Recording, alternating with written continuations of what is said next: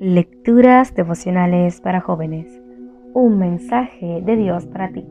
Cortesía del Departamento de Comunicaciones de la Iglesia Adventista del Séptimo Día de Gascue en Santo Domingo, capital de la República Dominicana, en la voz de Jacqueline Enríquez.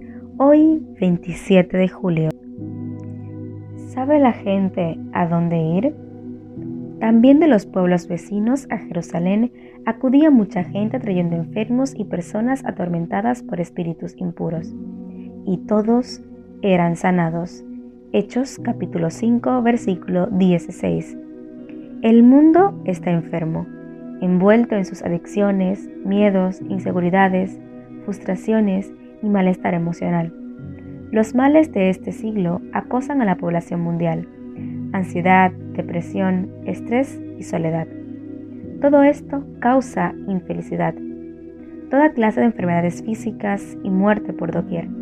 Como nunca antes, la humanidad necesita un lugar al cual ir para hallar salud, para restaurar la integridad física perdida.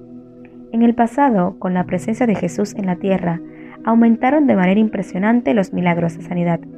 Cuando Cristo regresó al cielo después de la resurrección, sus discípulos continuaron con la tarea.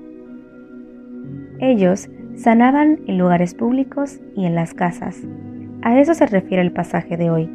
La gente venía de las ciudades vecinas trayendo a sus seres queridos y sencillamente encontraban una respuesta. Todos, sin distinción alguna, eran sanados. ¿Sabe hoy la humanidad a dónde ir para encontrar sanidad?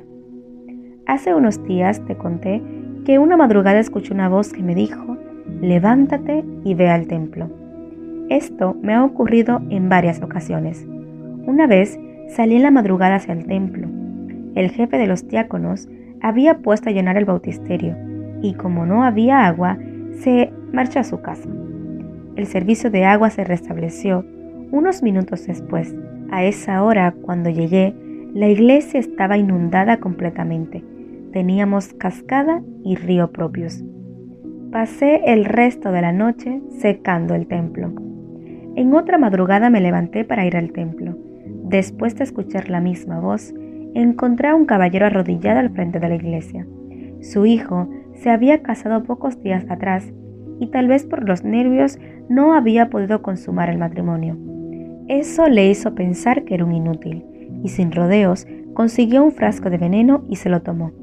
Ahora estaba allí en el hospital, debatiéndose entre la vida y la muerte. Cuando los médicos vieron que no podían hacer nada, le hablaron del caso del niño que fue mordido por una serpiente y lo enviaron a la iglesia. Oramos por él y pocos días después lo vi salir del hospital e ir a casa. ¿Sabe hoy la gente a dónde ir cuando necesita ayuda? ¿Es tu vida o tu iglesia un faro para el perdido? Dios te dice hoy, yo soy la sanidad que el mundo tanto necesita. Procura con tu vida y ejemplo atraer a las personas a mí. Dios te bendiga.